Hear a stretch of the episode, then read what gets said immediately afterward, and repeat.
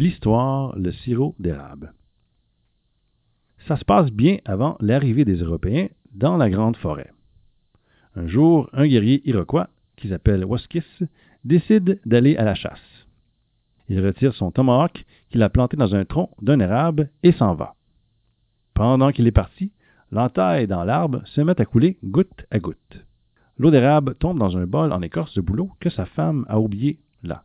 Plouc, plouc, plouc. Le lendemain, la femme récupère son bol pour aller chercher de l'eau. Comme il est déjà plein, elle décide de ne pas se rendre à la rivière, comme d'habitude. Elle va utiliser cette eau-là pour préparer un ragoût avec la viande du chevreuil que Woskis a chassé. Lorsque le guerrier goûte au ragoût, il est bien étonné. Sa saveur est sucrée. La recette est simplement tout délicieuse. Sa femme goûte à son tour. Hum, hum, c'est vraiment bon. Woskis en redemande pour le lendemain.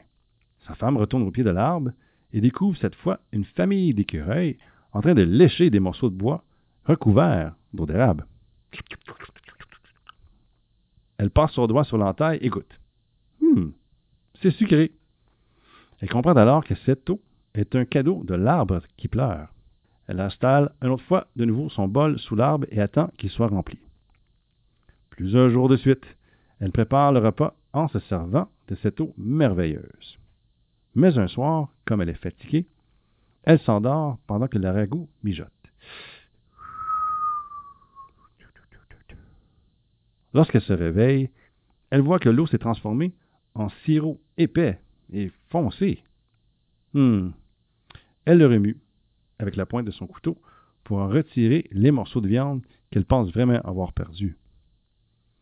C'est collant. Euh. Elle n'est pas certaine, mais elle y goûte. Oh! Elle n'a jamais mangé quelque chose d'aussi bon de toute sa vie. Hum, vraiment bon. Et c'est depuis qu'on utilise le sirop d'érable pour la cuisson